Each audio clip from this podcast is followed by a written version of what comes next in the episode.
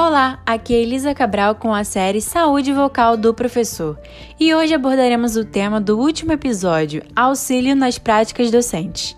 Apesar dos professores serem a classe que possui maiores prevalências de alterações vocais, os mesmos, a maioria não procuram atendimento médico ou fonoaudiológico, fazendo com que a procura só seja realizada quando o problema se agrava.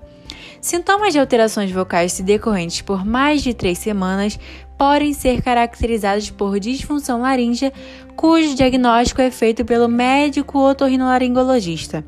A realização de videolaringoscopia deve ser feita regularmente, permitindo verificar a qualidade das estruturas laríngeas e das pregas vocais, servindo como recurso para diagnóstico e para prevenções.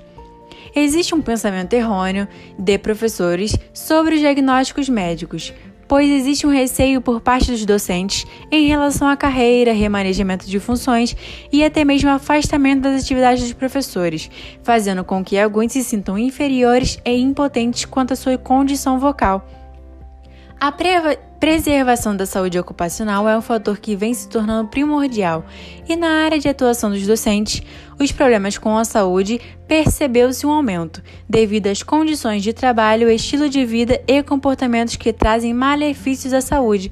Dentre estes são os danos psicológicos, físicos, de origem crônica, se referindo ao estilo de vida, o estresse, o esgotamento físico e mental, e principalmente distúrbios da voz os riscos à saúde do professor, de modo geral, podem ser caracterizados como decorrentes a hábitos alimentares de forma inapropriada, como a falta de consumo de legumes e verduras, uso de substâncias tais como consideradas mitos para a voz, pastilhas, sprays, o que só serve momentaneamente como anestesiador dos sintomas, fazendo com que haja uso em cima de lesões.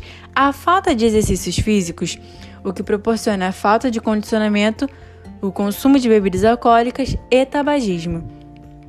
A ingestão de cafeína, derivados de leite, podem contribuir para a produção de refluxo gastroesofágico, o que pode ocasionar em lesões nas estruturas laríngeas.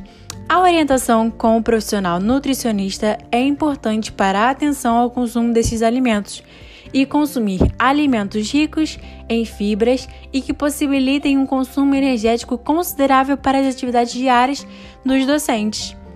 A atuação fonoaudiológica com esse grupo de profissionais da voz se faz necessária tanto em medidas de prevenção quanto a ações terapêuticas relacionadas a cuidados da voz.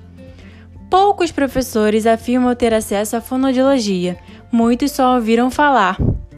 As orientações para as práticas docentes oriundas do profissional fonoaudiólogo seriam para auxílio na respiração, auxiliar com exercícios relacionados à projeção, aquecimento e desaquecimento vocal, reversão em quadros de disfonia e em quaisquer outras alterações vocais, além da atuação fonoaudiológica, proporcionar efeitos nos tratamentos vocais, como terapias de diversos tipos e de intervenção.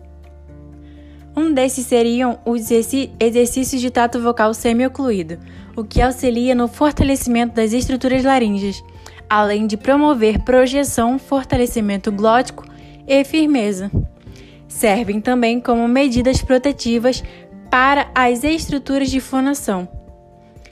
Então, você, professor, faça atendimento fonoaudiológico, procure um otorrino, faça atendimento com um nutricionista a sua voz necessita de cuidados.